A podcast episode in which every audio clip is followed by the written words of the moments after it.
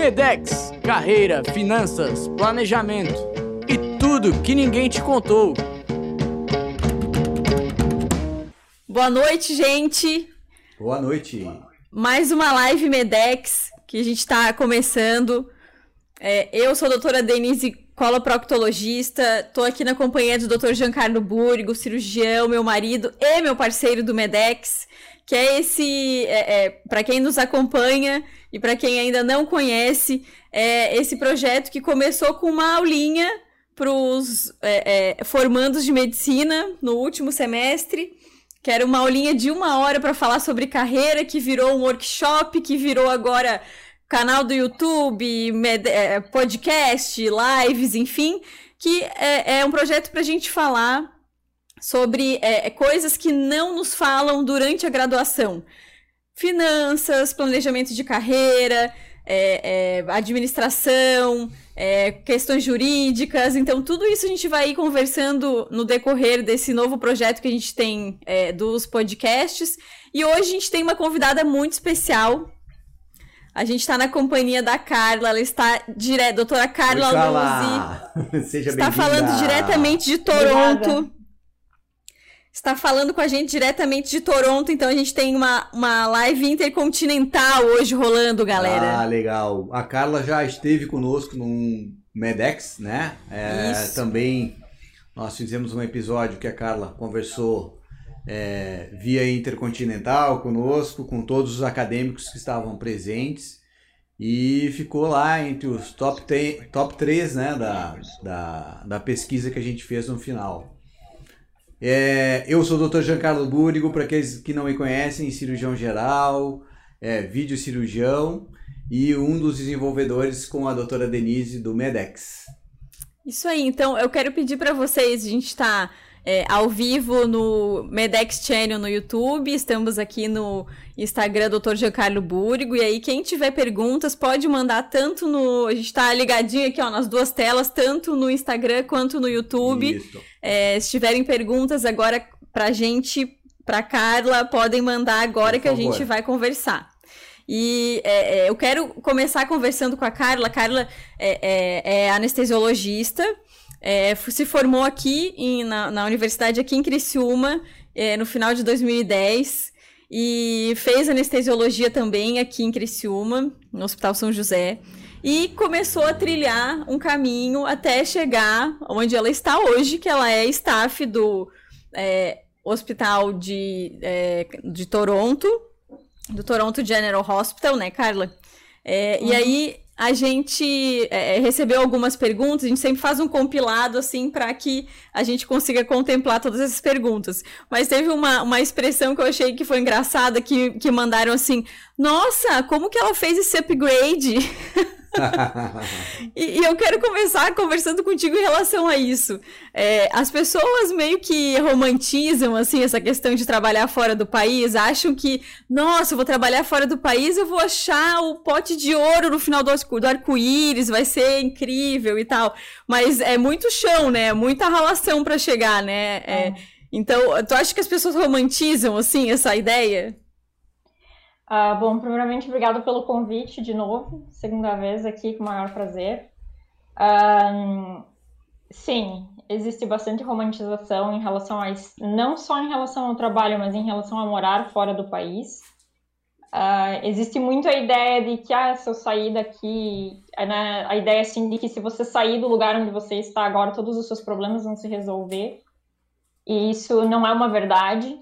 Né? Você não só carrega os problemas que você já tem, como você acaba descobrindo novos desafios, outros problemas e outras coisas que você tem que passar por cima para poder chegar onde você quer chegar. E então, uh, não tem nada de muito romântico, não. Claro, existe toda aquela, aquela excitação de quando você chega num país novo, que tudo é novo, tudo é novidade, tudo é diferente, tudo é você fica um, pasmo com tudo, com, com, o tanto de novas informações, o tanto de, de, de, novidade, de como as coisas são diferentes daquilo que a gente faz. Uh, uma cultura totalmente diferente, existe um choque de cultura muito grande. Um, e depois que essa lua de mel passa, que você começa a, a enxergar as coisas com outros olhos, e você começa a enxergar vários e vários problemas. E você vê que muita coisa, na verdade, você só transfere de um lugar para o outro. Os problemas só transferem de um lugar para o outro e de um país para o outro. E o que uma vez era problema no Brasil e é, quando você está fora, você está em outro país, não é mais problema aqui, mas aí existem outras coisas que viram problemas. Então é só uma questão de você se transferir de lugar e você transferir esses problemas junto com você. Então, sim, existe uma romantização muito grande da questão de você não só trabalhar fora, mas como viver fora e ter que deixar de ser brasileiro fora também, sim. digamos assim. É.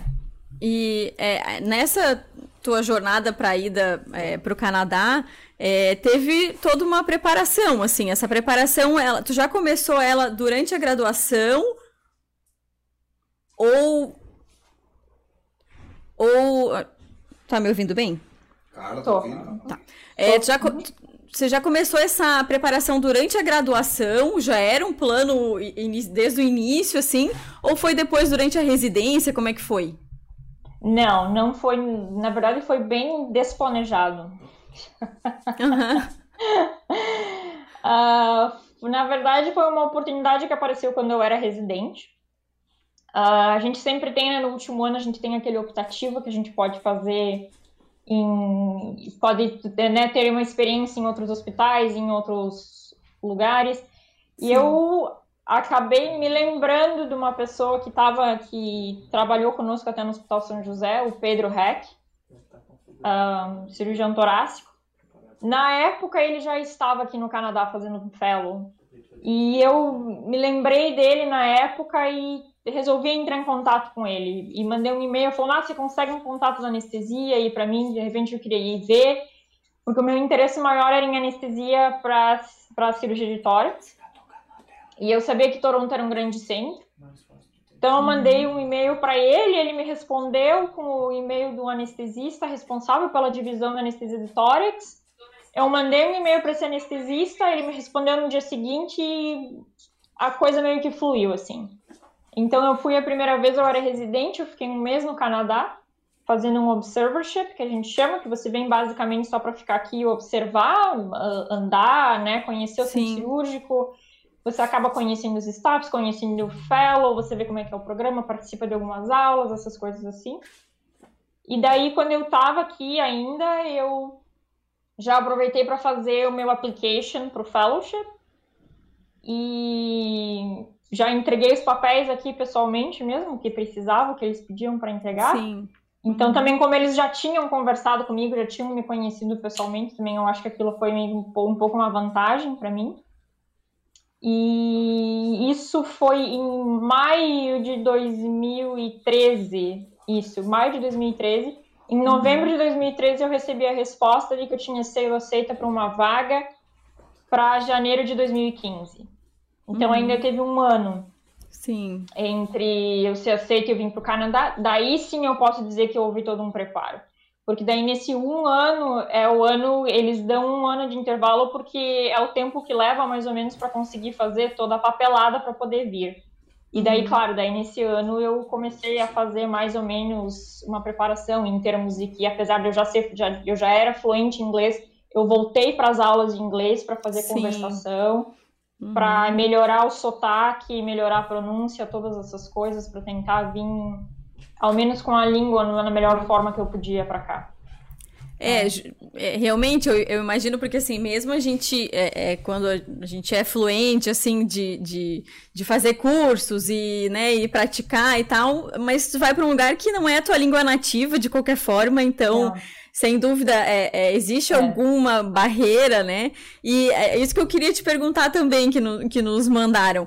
É, a gente que faz medicina, assim, a gente passa por várias etapas. Então, quando a gente entra no internato, depois quando a gente faz residência, e, e, eu, e toda vez que a gente é, é, tá numa coisa nova, assim, a gente fica com um friozinho na barriga, assim, né? De, ah, vou conhecer o hospital, como é que eu vou conhecer esse serviço novo, como é que eu vou me virar, aonde que eu vou andar, né? É, como que uhum. foi esse, esse processo inicial aí, quando quando você foi ali já para é, esse estágio durante a residência e depois quando foi definitivamente sim, já para o fellow?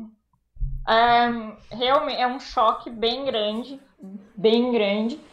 Um, não interessa muito o quanto você é fluente em inglês, assim, a não ser que você realmente seja nativo. Eu sempre acho que existe uma barreira linguística e isso não é só para mim. Um, isso é pra, foi para todos os fellows que a gente vê vindo de fora, sempre tem um pouco de uma barreira.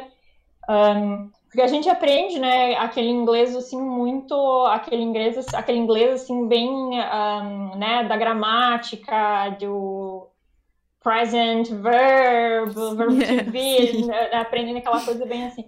Aí quando você chega aqui, você tem que adquirir toda uma linguagem médica, né? Então é por isso que eu insisto muito. Eu sempre falo hoje para todo mundo que me pede, assim, que me pergunta, a primeira coisa que eu pergunto é: um, sabe falar inglês? Fluente? Você consegue ler um artigo médico em inglês e entender e me dizer o que está escrito no artigo? Essa é a primeira coisa que tem que fazer, sem sombra de dúvida. Eu acho, atualmente, eu acho inadmissível você se formar em medicina e você não saber falar inglês. Exato. Um, porque é uma porta, é uma, é uma porta que é, é, é uma questão que abre muitas portas, né? Não só na questão de fellow, mas na questão de outras oportunidades Sim. de educação continuada. Um, claro, daí você chega aqui você tem que começar a entender toda a linguagem médica. E daí a coisa mais engraçada que aconteceu para mim, na verdade, foi porque aqui eles falam tudo em muita sigla. Muita sigla. Uhum. E aí eles te ligam e falam, não sei, tá, você tá de plantão, eles te ligam e falam, uh, yeah, you have booked today uh, cabbage plus ACB plus AVR. oh, meu Deus! Oi! Oi, tudo bem? Aqui Alguém... é a Carla. o que, que é que tem agendado?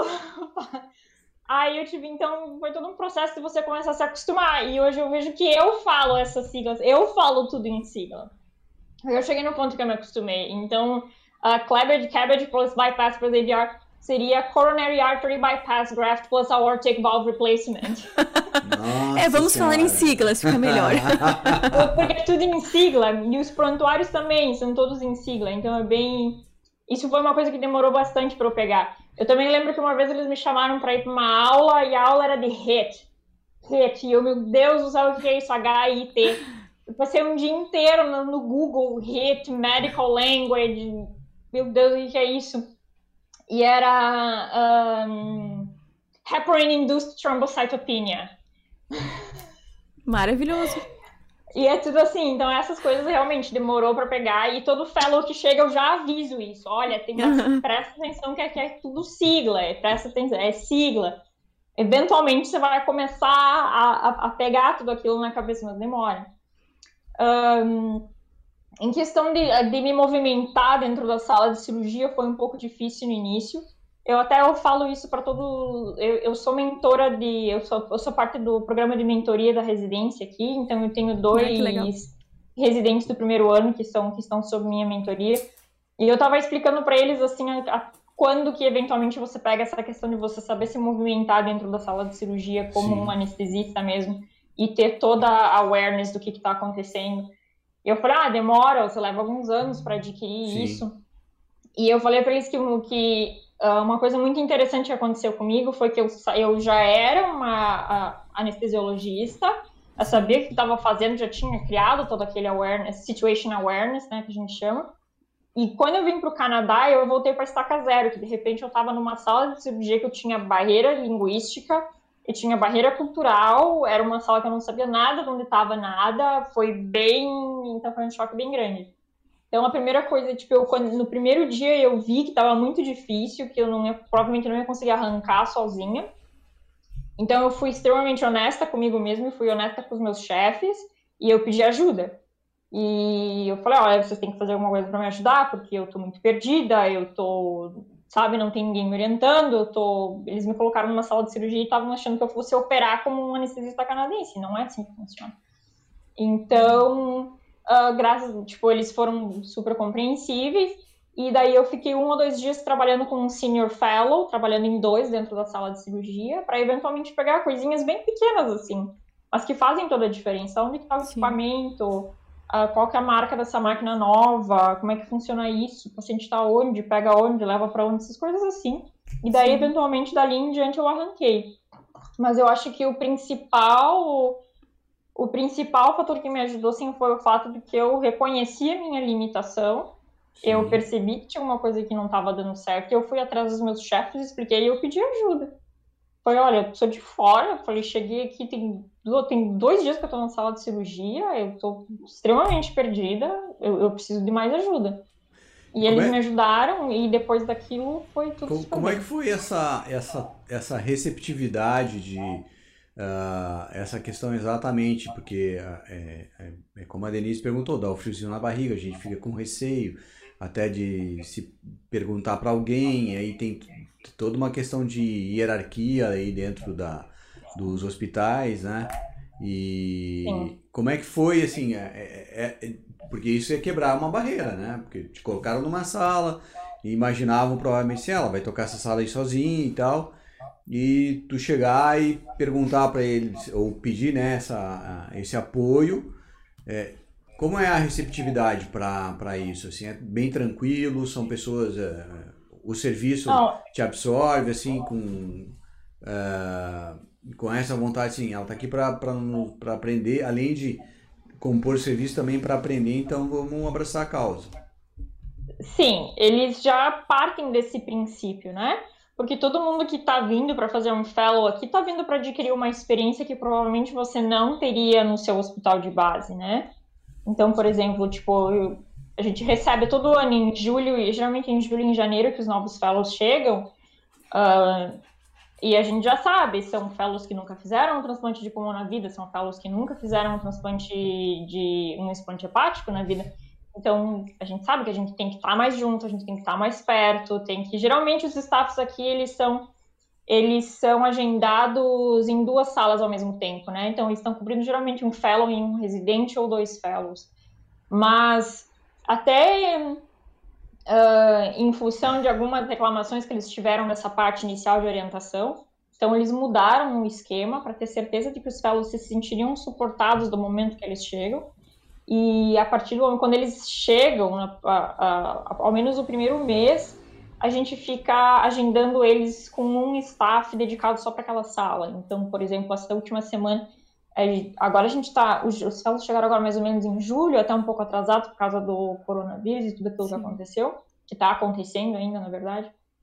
Uh, uh, mas até agora ainda eu tô de vez em quando sendo agendada um a um. Daí eu passo o dia inteiro na sala com um fellow só ou com um residente só para ter certeza de que a gente vai conseguir passar toda a orientação necessária para eles. Todas as vezes que eu pedi ajuda, eles foram sempre extremamente receptivos com o fato que eu estava, olha, eu preciso de ajuda. Um, e eu acho que isso é uma cultura que está que tá mudando. Eu nunca tive, eu nunca tive problema algum em pedir ajuda dentro da sala de cirurgia, nunca tive essa coisa de, ai, o que, que vai parecer, tô pedindo ajuda, vai parecer que eu não sei. Não. Um, eu acho que como anestesistas, um dos nossos principais papéis é advogar pelo paciente e pela segurança do paciente. Então, o que, as outras pessoas vão pensar de ti é uma coisa extremamente nem secundária, quaternária, quintenária, se eu puder dizer. Um, então, e, e, isso eu acho que é uma cultura que está mudando cada vez mais e a gente está vendo, assim, que é uma qualidade que as pessoas veem, assim, sabe quando pedir ajuda. Essa pessoa sabe, entende as próprias limitações e sabe quando pedir ajuda. E eu, assim, eu ao menos, acho isso uma coisa muito importante. Eu quero, se eu estou numa sala com, se eu estou cobrindo uma sala com o que o fellow está fazendo, eu quero que ele me chame se ele precisar de ajuda, porque eu quero estar tá lá para ajudar a resolver se ele precisar. E até como staff, uh, várias vezes, no mínimo, tem quatro meses que eu virei staff, agora, no mínimo, em três vezes já eu pedi para outro colega estar em sala de cirurgia comigo, porque eu achava que o caso era muito complexo. Ah, muito legal. É, é, é bacana assim ouvir isso, é, essa tua experiência e também ouvir essa questão de a gente quebrar essa barreira, porque a gente observa muito isso no meio acadêmico, né? Ah, os alunos com uh, o receio de não serem bem recebidos, né? De muitas vezes o professor fazer de conta que o cara é um cone ali na, na sala de cirurgia é. ou no corredor ou durante um round, sei lá, né? E, uh, é o medo de perguntar, de se posicionar. né? De, ou até dizer assim, é, porque a, a, principalmente a faculdade, a residência, o fellow, são períodos que a gente está aprendendo, né? E a gente precisa questionar. Né? E parece que às vezes a, a pessoa está ali é, posicionada de uma forma assim, não, não, eu tenho que saber essas coisas. O professor está aqui explicando, mas já, deve, já deveria estar tá é. sabendo. É. Né? Não, claro, existe né, uma, uma coisa assim, por exemplo, se eu tenho, se eu estou recebendo um fellow que está vindo para mim, o mínimo que eu espero é que a pessoa tenha se preparado para o que ela vai fazer. Então, tipo, se você sabe que vai fazer um transplante no dia seguinte, então o mínimo que eu espero é que você tenha lido anestesia para transplante hepático, se você vai fazer um transplante hepático. Sim. Então, uma certa, uma certa preparação para a coisa, eu, eu, eu realmente espero que a pessoa tenha feito. Mas, assim, não. Uh, eu nunca estou na expectativa de que a pessoa vai saber tudo. Eu não sei tudo, porque o outro vai ter que saber tudo também. E pergunta, na, na, minha opinião, nunca é uma coisa ruim. Você admitir que você não sabe nunca é uma coisa ruim. Um, claro, existem extremos, né? Nós estamos falando de, de, de um, um extremo assim por outro lado, né? Tipo, ah, preciso de ajuda nisso aqui, não quero pedir ajuda. Eu acho que sabe, não é nem questão assim de, tipo, ah, às vezes quebrar barreira e, ai, né, isso é coisa que eu devia saber. A coisa tem que se manter, se, isso para toda especialidade. Eu acho que é uma coisa que todo mundo devia ter em mente quando você sai da faculdade, independente do que, que vai fazer depois. É que a segurança do paciente está sempre em primeiro lugar. Ah, é para isso, é para isso que você fez toda uma faculdade, é para isso que você fez toda uma residência, para prover um, um nível de cuidado para o uh, paciente. Se você não consegue manter isso, chama ajuda. Chama ajuda. O seu ego, o seu a sua vergonha, o seu tudo isso não interessa se você está botando o paciente em risco. Não interessa. Então, coloca todos esses sentimentos no bolso de trás da calça. Você pode ter eles em casa depois, se você quiser.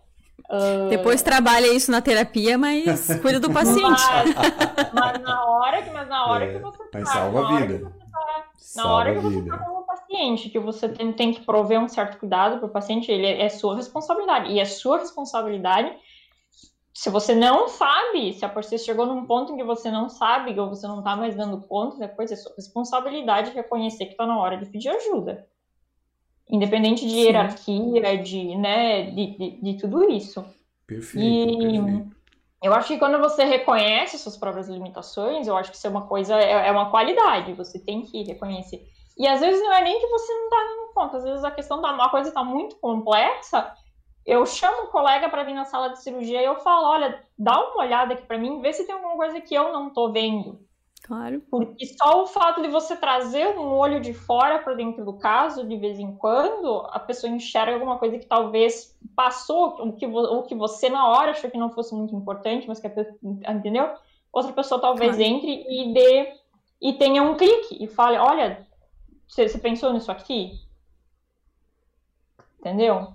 Então, é muito importante você ter você você poder contar você e claro eventualmente quando você está dentro de um hospital quando você está dentro de uma clínica alguma coisa assim você acaba criando círculos de confiança com pessoas que você são que você é mais uh, mais apessoável digamos assim uh, né pessoas que você tem um pouco mais de contato. Então são sempre pessoas que você pode ligar. Hoje em dia a gente tem tanta facilidade de comunicação. Pega o celular liga. Olha dá para gente dar uma olhada?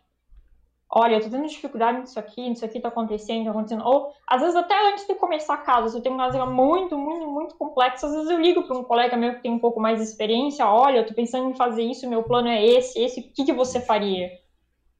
E de vez em quando ele me fala, não, eu faria a mesma coisa, ou, não, pense em, pense em colocar isso, pense em fazer aquilo. Então, na minha opinião, existe zero motivos para você nunca pedir ajuda para alguém. Zero, zero. Para mim não existe desculpa você colocar um paciente em risco, você comprometer um tratamento de um paciente, comprometer a segurança de um paciente, só porque você, ai, não, eu sou Sim. obrigada a saber isso, ou ai, eu não quero parecer que eu não sei, ou sabe? É indesculpável, na minha opinião.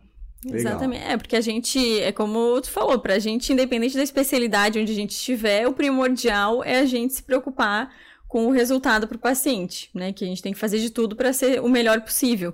E é, quando a gente está nesses ambientes, na residência, na graduação, é, é o momento da gente, ou no fellow, enfim, é o momento da gente ir evoluindo, né, na nossa carreira. É, deixa eu até te falar que o doutor Alexandre Silvestre está aqui, te mandou um beijo. Obrigada. E realmente esse network é muito importante. A gente ter algumas pessoas com quem a gente tem liberdade para tirar dúvida, para pedir socorro. Outro dia, uma, num comentário ali numa publicação minha aqui no Insta, é uma, uma, uma, pessoa me perguntou: ai, como é que foi a tua primeira cirurgia sozinha? Assim, tu ficou nervosa e tal? Mas, é, é, e não, porque a gente tem toda uma estrada, né, que a gente é treinado sob supervisão, né, de profissionais mais experientes. Então, por isso que a gente vai atrás de fazer residência, de fazer é, é, é complementações na nossa formação, essa educação continuada, que é, é, quando a gente fala educação continuada na medicina, é essa a definição mesmo, gente. A gente não para de estudar nunca. E aí, é, aí tu nos contou, acabou em 2015, né? Que tu acabou indo definitivamente depois desse ano de preparação, que tu foi é, fazer o fellow. E aí, desse primeiro fellow, desse primeiro contato até virar staff, que tu virou de uns meses pra cá, como é que foi esse, esse, esse caminho todo? foi longo e bem. e com vários pedregulhos, digamos assim. Um, você conseguir virar um especialista no exterior é muito difícil. Primeiro de tudo, você tem que conhecer todo o sistema do país muito bem. Uh, né, o que, que, precisa, quais são as particularidades de cada, de cada país, quais são as exigências. Uh, em relação à América do Norte, Estados Unidos e Canadá, a principal, o principal problema não é você nem reconhecer a faculdade não é você reconhecer o diploma, esse não é o problema. Na verdade, é um processo até bem fácil. Um, o grande problema é você reconhecer a especialidade. Eles não reconhecem a especialidade. Os Estados Unidos não reconhecem a especialidade de quase nenhum lugar. Uh, o Canadá só reconhece especialização, especialidade deles ou especialidade feita na Commonwealth nos países da Commonwealth, né? Que seria Austrália, Nova Zelândia, Reino Unido, um, Suécia e África do Sul. Um, Suécia não é, não é Commonwealth, mas eles têm os acordos deles, enfim. e então, por exemplo, assim, se você fez a residência na África do Sul, você tem como ser, como transferir a sua especialidade para cá. Uh, varia bastante de especialidade para especialidade. Então, também é uma coisa bem complexa, assim, às vezes para cirurgia, diferente para anestesia. Varia de cada província no Canadá. Ou seja, para você vir para Ontário é diferente de você ir para Alberta, que é diferente de você ir para British Columbia, que é diferente de ir para Nova Scotia são, né, porque aqui os estados são independentes, né, a gente não, não é que nem no Brasil, que a gente tem todos os estados seguindo uma mesma uh, legislação Sim. federal. Aqui, né, cada, cada uh, estado, cada província tem a sua autonomia, então eles têm as próprias leis. Uh, eu acabei ficando por porque eu fui oferecida o que eles chamam de academic appointment, que é basicamente eles, uh, o hospital uh, aproxima a Universidade de Toronto e fala, olha, a gente tem uma vaga e nós não temos nenhum candidato canadense para preencher essa vaga, nenhum candidato canadense que tenha as mesmas qualificações, nós gostaríamos que ela ficasse. E daí eu faço, fiz todo um processo pela Universidade de Toronto, um processo que levou oito meses. E isso depois de cinco anos de fellow. é, gente. pois é. Isso depois de cinco anos trabalhando como fellow. Aí eu passei por um processo que levou oito meses, que envolveu três cartas de referência interna, três cartas de referência externa, o meu currículo, eu tinha que ter um número de publicações, eu tinha que ter uh, três fellowships ou um mestrado, tinha vários uh, requirements dentro daquele, uh, dentro dessa questão do academic appointment. Uh, aí nós ficamos mais ou menos um ano e meio dentro do hospital trabalhando esses requirements para até eu atingir todos para eu conseguir, para a gente conseguir mandar o processo. Aí depois que o processo passa, basicamente o que acontece é a Universidade de Toronto me deu, uh, me dá uma licença médica, que é acadêmica, ou seja, minha licença médica ela é restrita ao Toronto General Hospital, eu não posso praticar em nenhum outro lugar que não seja no Toronto General Hospital. E eu tenho cinco anos para me promover de Assistant Professor, que é a minha posição agora, para Associate Professor. E essa promoção é em termos acadêmicos e clínicos, então eu tenho que provar tanto minha competência clínica, eles vão avaliar. Uh, depois de cinco anos, eles avaliam toda a minha competência clínica dentro do hospital e tudo que eu produzi em termos de academicismo, em termos de pesquisa e em termos de teaching. Então, eu tenho que estar participando dos dois, Research and Education. Aí depois eles juntam tudo, depois de cinco anos eles juntam tudo. Ah, tá, você vai ser promovida. Daí eles me dão a licença liberada aqui, mas é um processo bem longo. Pessoal, aproveitando o momento aí, olha só, é, Carla falando com a gente direto de Toronto, né? Aqueles que tiverem alguma pergunta para fazer, quem está nos acompanhando aqui no Instagram, aqueles que estão nos acompanhando no, no canal do Medex Channel no YouTube. Por favor, fiquem à vontade, mandem um, algum questionamento que vocês tenham para Carla. A Marina mandou aqui, ó. Ah, vamos ver. Em algum, momen em algum momento durante esses anos pensou em desistir? Porra, vários, vários, vários. vários. Eu cheguei a procurar, eu cheguei. É, eu cheguei a ir para São Paulo procurar emprego. Mandei e-mail, mandei meu currículo várias sim. vezes. Sim, sim, sem sombra de dúvida. A eu Mônica. Fiquei cinco anos trabalhando como fellow, né? Sim. É. Sem dúvida. Ah, eu, eu, queria fazer uma pergunta, até porque eu acho que é um, um, uma coisa que todo mundo se preocupa. Uh, Carlos, nesse tempo todo de fellow, tá? É, tu já nos contou, até uma das perguntas era exatamente essa questão da tua contratação como staff hoje. Uh, uh, como é que é a questão da subsistência? É o fator financeiro mesmo, né? Porque também eu acho que existe uma fantasia de muitas pessoas pensando assim, ah, tá lá, né, no estágio de fellow, mas uh, deve ter um, um belo um salário, e, e hoje como staff também, é, hoje no Canadá, é, existe alguma carreira médica, por exemplo? Tu vais trabalhando tanto tempo, tem uma ascensão, é, é, como falou, tu podes, podes passar um grau maior aí como, como uhum. professor assistente, né? mas existe dentro dela, disso uma carreira para os médicos uh, que atuam aí? Uhum. Plano de carreira não. Plano de carreira, assim, que nem a gente disse, tipo assim, por exemplo, que nem faz serviço público, não. Isso. Não existe. Isso não existe aqui. Uh, Canadá, o sistema de saúde é exclusivamente público. Não existe sistema privado, não existe um, convênio no Canadá. Então, aqui é tudo público. Consequentemente, isso significa que a gente trabalha por produção. Eu recebo por produção. Aquilo que eu produzo, eu recebo. Claro, como eu trabalho em anestesia, eu trabalho em grupo. Então, tudo que eu produzo vai para dentro desse montinho no grupo, que depois é distribuído entre os anestesistas. Aí depende de quanto por cento de partnership que a gente tem no grupo. Eu atualmente tenho 74%, porque eu ainda estou terminando um mestrado, então eu pedi um pouco menos para eu poder ter mais dias de folga para eu poder me dedicar à minha parte do mestrado, pelo menos até eu terminar o mestrado. Eu devo terminar mais ou menos no ano que vem, acho.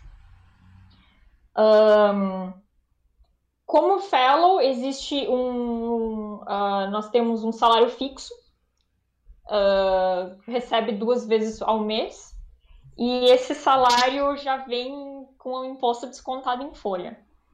Na maioria das vezes, no final do ano, quando você faz a declaração do imposto de renda, como fellow, volta bastante dinheiro do imposto de renda. Mas assim, Toronto é uma metrópole, é que nem morar em São Paulo, tudo é caro, o aluguel é caro, o custo de vida é caro, o mercado é bem caro. Então, assim, como fellow, é uma vida um pouco limitada. Claro, você ainda pode fazer, você consegue fazer bastante coisa com dinheiro aqui. Eu acho que você tem acesso a bastante coisa aqui que é um pouco independente, talvez, da quantia de dinheiro que você tem. Um, mas, assim, é uma vidinha contada na ponta da caneta, né? Porque você tem que pagar aluguel, você tem que pagar água, tem que pagar luz, tem que pagar celular, tem que pagar internet, né? Mas assim, eu sempre consegui, trabalhando como fellow, eu sempre consegui manter uma estabilidade financeira. Eu cuidava, claro, eu cuidava bastante com quanto eu gastava, eu não saía um, fazendo compras desnecessárias, sempre puxei bastante a rédea e eu consegui, consegui passar bem esses cinco anos.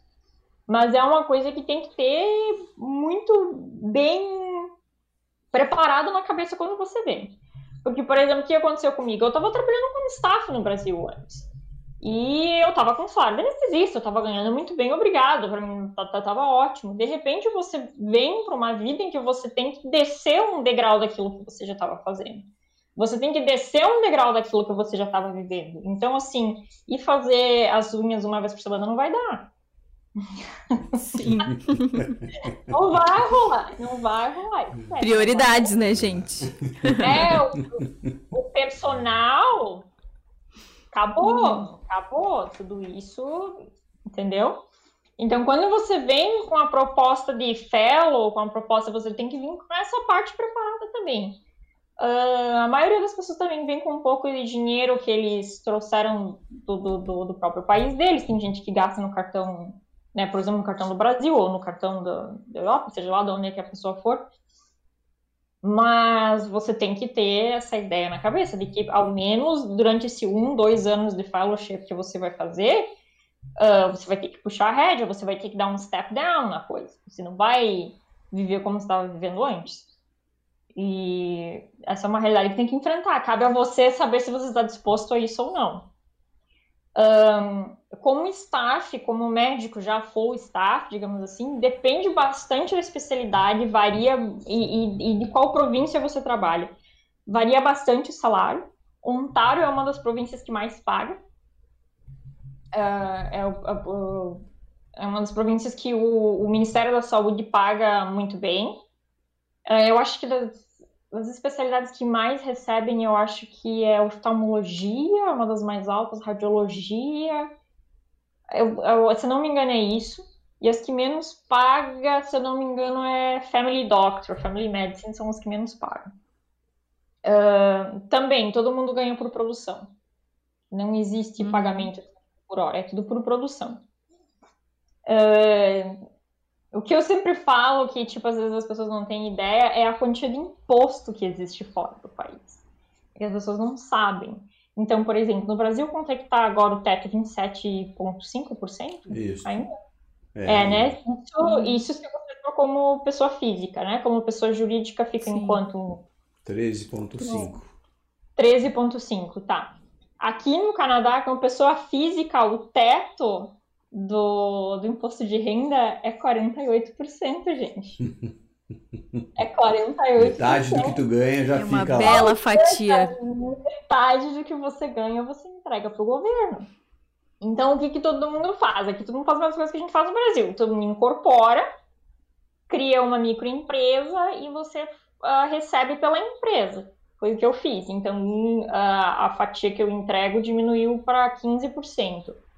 Mas mesmo assim, e aqui em Ontário, qualquer coisa que você compra, se você for no mercado comprar essa caneta, aqui, quando você vê o valor da caneta, é 5 dólares, mas quando você vai pagar, tem mais 13% de imposto, imposto em cima. Sim. É. Então a carga tributária aqui é bem pesada, não é, não é brincadeira. um, Então, eventualmente tem mais isso, você tem que descobrir como que você vai manejar, manejar, saber manejar o seu dinheiro, né? Investir e todas essas coisas. Os Estados Unidos é o que eu mais, desculpa, mas é o que eu mais dou risada. Porque eu sempre vejo, uh, a gente, até o, o, meu marido também dá muita, ele acha, a gente fica pasmo, né? Assim, porque tipo, a gente vê muita gente vindo fazer trazer é, é, grávida para criança nascer nos Estados Unidos, né? Sim. ela é a maior besteira que existe. A gente sempre fala, é a maior besteira que você pode fazer. Porque, gente, nos Estados Unidos, o imposto é global. É global. O que, que significa imposto global? Você tem que declarar absolutamente tudo o que você tem, independente de qual país está. Se você tem uma casa no Brasil, uma casa em Paris e uma casa em Miami, você tem que declarar imposto de renda e pagar imposto sobre todas. Então, eu sempre dou o exemplo da Cláudia Leite. Cláudia Leite teve filho em Miami. A gente fala, ela teve filho em Miami porque ela não sabe que quando ela morrer, uh, quando ela morrer, o filho dela vai ter que entregar 50% da herança dela para os Estados Unidos. Nossa é o imposto de, de recebimento de herança nos Estados Unidos, é 50%. Gente! Loucura, né? então, né? É, é, tipo, e ninguém sai, as pessoas não sabem disso. E quando a gente uhum. fala, tipo, quando eu conto as pessoas ficam, ah, você tá de piada, eu falei, não, é, é isso mesmo, é 50%. O meu marido, agora, ele voltou para o Canadá, mas em função do trabalho, ele estava morando nos Estados Unidos, e ele fazia declaração de tudo que ele tinha, inclusive tudo que tinha aqui no Canadá, e tinha que declarar e pagar imposto nos Estados Unidos. Então, todas essas são coisas que você que tem que parar para passar um pouco na sua cabeça quando você decide o que, que você vai fazer, para onde você vai. Que ah, aquela ilusão de que ah, vou ganhar em dólar, vou não sei o quê, vou fazer muito Sim. direito, terra da oportunidade, blá blá blá blá. Não, não é bem assim que funciona. Não é bem assim. E okay. É, eu sei esse exemplo da Cláudia Leite. Sim, maravilhoso, exemplo maravilhoso. É o que a gente é, é, falou ali no início, que é uma das coisas que quando eu falei, ah, a gente vai conversar com a Carla, ela fez residência aqui no Brasil, né, anestesiologista, hoje ela trabalha no Canadá, em Toronto, é staff lá do hospital. E aí todo mundo disse, nossa, que upgrade que ela fez na vida dela, é, é essa mentalidade, assim, mas as pessoas realmente não sabem desses detalhes da vida prática, é, né? Hum, hum, não. E também uh. que é, é casca, sim, que tu já, né, já comentou com a gente em outras conversas, que também é, existe algum preconceito, assim, né, com, com quem é imigrante e tal. É, claro. Como, é, como é que é, é, como é que o brasileiro é visto aí? Como é que é essa relação assim com os imigrantes no país? Todo mundo fala também que o Canadá, como aqui é, foi uma série de campanhas assim, muitos anos, é, venha trabalhar no Canadá, é, é né? É, teve muito disso rolando. como é que é na real assim? como é que os imigrantes são recebidos aí no país? Então, eu lembro dessas propagandas. E da outra vez, acho que alguém também me fez exatamente essa pergunta em relação a essas propagandas de, ah, venha trabalhar no Canadá, Canadá procura brasileiro, Canadá não sei o quê. Sim. Não, Canadá não tá procurando brasileiro. Canadá não tá. E, e não só brasileiro, Canadá não tá procurando ninguém. Não, não é isso. O que eu acho que, o que, que, aconteceu, porque na época foi exatamente quando o nosso país estava entrando numa crise política, estava acontecendo impeachment, o preço do dólar estava aumentando, a gente estava começando toda aquele, aquela crise socioeconômica e política que estava acontecendo. Então, o que acontece? Para toda crise que acontece em qualquer lugar do mundo, sempre tem alguém que vai tentar tirar proveito daquilo. Sempre uhum. tem. E quando essas propagandas de milagre, de ai, venha ser feliz no Canadá, uhum. venha receber em dólar no Canadá, quando essas coisas aparecem, tem que ficar de olho muito aberto, muito aberto. Porque não é assim que a coisa funciona. Um, a questão de você ser imigrante aqui, sim, existe, existe um preconceito. Eles nos chamam, uh, de, né, na linguagem médica, eles nos chamam de MIG, que é um, International Medical Graduate. É um nome bonitinho para formou aqui. né? Um, e existem várias coisas que são que mudam de acordo com o seu status dentro do país. Então, por exemplo, se você quiser fazer um mestrado aqui, uh, o fato de você, se você tiver aqui só com work permit, que seria licença para trabalho, o mestrado tem um preço. Se você for residente permanente, o mestrado tem outro preço. E se você for cidadão, o mestrado custa 50% menos. Então, existe, existe sim. Claro, o, o, sem sombra de dúvida, o Canadá é um país que recebe muito imigrante, tem uma abertura muito grande à, à imigração e a receber profissionais do, de, de fora do país, sim. Mas não é essa coisa da propaganda que todo mundo vê, ah, Canadá está procurando Sim. brasileiro, não está procurando brasileiro. Então, não, não é assim, não é fácil assim. E não é que eles tenham alguma preferência por uma nacionalidade ou não, isso, isso também não, é, não, não existe. Um, respondendo à pergunta que o já fez sobre um, uh, sobre a questão médica de ser uh, imigrante aqui, dentro do hospital eu não vi tanto preconceito, porque tem muita gente de fora, né? O fellow é, é feito de gente de fora, então a gente tem, tem, tem gente de tudo, tem da África, tem gente da Europa, tem gente da América Latina, uh, tem americano, uh, na verdade americano tem pouco, pra ser bem sincero, americano tem pouco. Uhum. O médico brasileiro é muito. Todas as vezes que eu conversei com alguém, com algum canadense aqui, é muito bem visto aqui. Geralmente porque são médicos que trabalham muito, são médicos que se dedicam muito e que têm uma base clínica, uma base clínica boa. Um, eu já tive uh, uh, coordenador de fellow que me falou: olha, eu nunca tive problema com fellow brasileiro. Uhum. A maioria das vezes eu aceito porque eu nunca tive problema com fala brasileiro. Já tive com um americano, mas nunca tive com fala brasileiro. Então, eu acho que, ao, ao menos ao que me parece, uh, nós somos bem vistos, assim, fora do país, como, assim, pessoas que extremamente trabalhadoras. Né? Muito legal. A Marina falou que já tô te achando corajosa de ter continuado aí. Mas é que, calma, a gente tá contando a, a o real oficial, né? É, claro que, claro que tem parte boa também, né? Claro, claro, sim. uh, e, e, com relação assim ao trabalho, o que que tu vê de diferenças? Uh, porque tu exerceu também atividade aqui no Brasil, terminaste tua residência. Quais uhum. as diferenças que tu enxerga assim na execução do trabalho aí no Canadá e aqui no Brasil? Uh, claro, assim, aqui no Canadá eu sempre trabalhei em grande centro acadêmico, né? Deixar isso bem claro. Então, eu trabalhei em, no Toronto General e trabalhei no Toronto Western Hospital, que são dois hospitais diferentes, mas os dois são grandes centros acadêmicos, né? E quando você trabalha em um grande centro acadêmico, uma coisa que é muito forte são as regras, né? O hospital tem regras e essas regras têm que ser seguidas. Então, uh, por exemplo, nós temos no Toronto General atualmente nós temos 21 salas de cirurgia. A gente corre em torno de 19 a 18 salas de cirurgia por dia, em torno, digamos assim, talvez duas cirurgias uh, por sala por dia. Depende se a gente está fazendo um transplante ou não, mas enfim é um hospital muito grande, é um centro cirúrgico muito grande. Uh, se você olhar para o volume da coisa, é muito grande. Atualmente, a gente faz em torno de 200 transplantes pulmonares por dia, uh, por, por, ano, desculpa, uh, em torno de 200 a 230 transplantes hepáticos por ano, uh, rim, nem me lembro mais que são tantos, e então, para você conseguir manter essa máquina girando, você tem, tem, que ter uma organização muito grande, muito grande, muito, muito, muito grande. E a pessoa, a principal pessoa por trás dessa, dessa organização é o nursing management, ou seja, as enfermeiras que, que fazem toda a coordenação da coisa, e a equipe de anestesia. Então, essas duas equipes juntas sempre tentam trabalhar o máximo para conseguir manter o centro cirúrgico correndo com a eficiência máxima da coisa.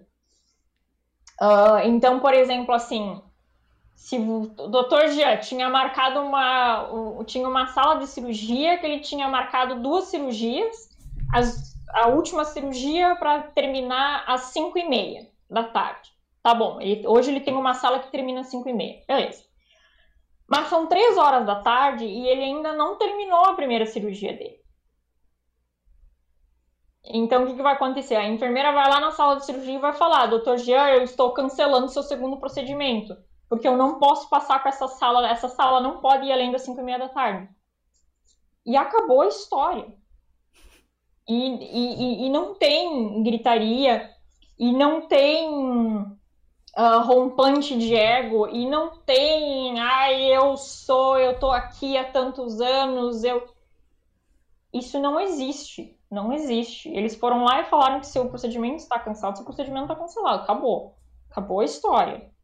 Um, pode fazer o que quiser, quer dar pirueta nas apostas. Mas a enfermeira não vai deixar de cancelar. Ela já mandou teu paciente comer. Antes de vir avisar, ela já mandou o paciente comer. Uh, não, não, não vai acontecer. Uh, isso são. Isso eu, eu vi uma grande diferença. Só que no Brasil eu estava trabalhando em um hospital relativamente pequeno, não era um hospital, hospital assim de referência, não era assim uma, uma USP, uma Unicamp da vida. Então eu não sei dizer como esses hospitais maiores funcionam. Mas, assim, coisas que eu vi em hospitais menores jamais funcionariam aqui. O que, tipo, eu vi coisas que se você fizesse aqui, eles vão te mandar direto para a direção clínica, tu tem que ir na direção clínica se explicar e eles vão te mandar ainda fazer um curso de anger management. Sim, existe isso aqui. Vá se tratar de novo. exatamente, exatamente. Ai, a gente podia implantar isso é, aqui no Brasil é. com uma certa urgência. Porque para você conseguir fazer a coisa funcionar, e aquilo que eu falei, aqui é tudo verba pública, então você tem que mostrar eficiência. Se, se, se não estiver funcionando dentro de uma expectativa de eficiência, eles cortam a verba. Eles falam, não, por que, que nós estamos dando dinheiro para isso aqui se não está funcionando? Não, acabou. Acabou, Perfeito, não vai mais funcionar. Nossa, eu não vou falar nada então... da área administrativa. Então, isso acho que foi uma das maiores diferenças que eu vi, que a coisa é muito, muito, muito, muito regrada. Muito regrada. E todo mundo anda exatamente nessa mesma linha. Claro, claro, sempre tem, né, um desvio ou outro, mas no geral você vê que as pessoas obedecem muito. Assim, por exemplo, quer ver outro exemplo? Uh, todo tudo que acontece dentro da sala de cirurgia, é, o tempo é marcado. Então, assim, a cirurgia está marcada para as 8. 5 para as 8 eu já tô. Traz o paciente para a sala, traz o paciente para a sala, traz o paciente para a sala. Uh, dependendo, claro, dependendo do que a cirurgia for, a anestesia vai levar mais tempo ou menos. Mas eu fico no pé do fellow. Vamos, vamos, vamos, vamos, vamos. Porque depois aparece lá o que, que foi que por, por que, que essa sala demorou mais tarde? Daí aparece o tempo da anestesia lá 45 minutos. Eu tenho que uhum. explicar por que, que eu levei 45 minutos para anestesiar um paciente. Né? Então é tudo e todo dia aparece, tem um quadro gigante lá mostrando assim, ó, quais foram as salas que começaram fora da hora. Eita. não tem como defender. Eita, quero, quero um desse aí também. Então, ah. e, e, então tá, todo mundo anda na linha bem certinho para ninguém ter que ir lá, ah, é, yeah, então, é que eu tava tomando um café e não vi que o paciente tal. É, isso eu acho que é a principal diferença que eu vejo aqui, o, o quanto a coisa é muito regrada. A gente vai ter que conversar mais sobre esses aspectos. Isso é uma parte. é, é, se a gente estava. A, a Denise fez eu não te perguntar nada sobre a questão administrativa. Então, eu vou deixar para lá. Não, mas isso é parte boa. Isso que a Carla acabou de nos contar é parte maravilhosa, assim, é, é, de realmente um serviço ter protocolos e ser organizado. Isso é, é sem dúvida, uma das coisas que te fez ficar aí, não tenho dúvida, né? De, de gostar do, do serviço. É, até a gente já tá quase acabando o nosso tempo. Por incrível que pareça, passou tão rápido. Pois é. A gente vai batendo papo. Eu quero já engatar aqui na. A Moni nos mandou a pergunta ali. O que você indicaria, né, para quem está na faculdade ainda e quer fazer residência no exterior? Que, que tu teria feito de diferente, assim, ou a mais, ou enfim, durante a graduação já pra é, é, ir dica, né? pra fora? Deixar a dica aí pro pessoal. É. é. Assim, se essa é uma vontade que você tem de ir fazer residência, de fazer a residência médica fora, é, tem que começar a se preparar desde bem cedo o principal de tudo, eu acho que é conhecer o sistema, é saber como que o sistema de, de, de seleção funciona.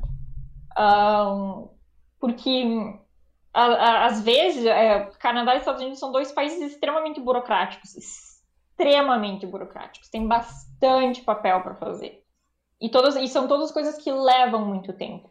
Então, às vezes, para você conseguir aplicar para alguma coisa, é porque toma seis meses, um ano para conseguir fazer alguma coisa assim. Então, se você tem essa vontade, primeiro tudo começar muito cedo e tentar conhecer o máximo que você pode o sistema, para você saber tomar o caminho certo, porque cada coisinha errada que você faz, que você empaca, te tira muito do caminho, te puxa muito para trás em termos de timeline.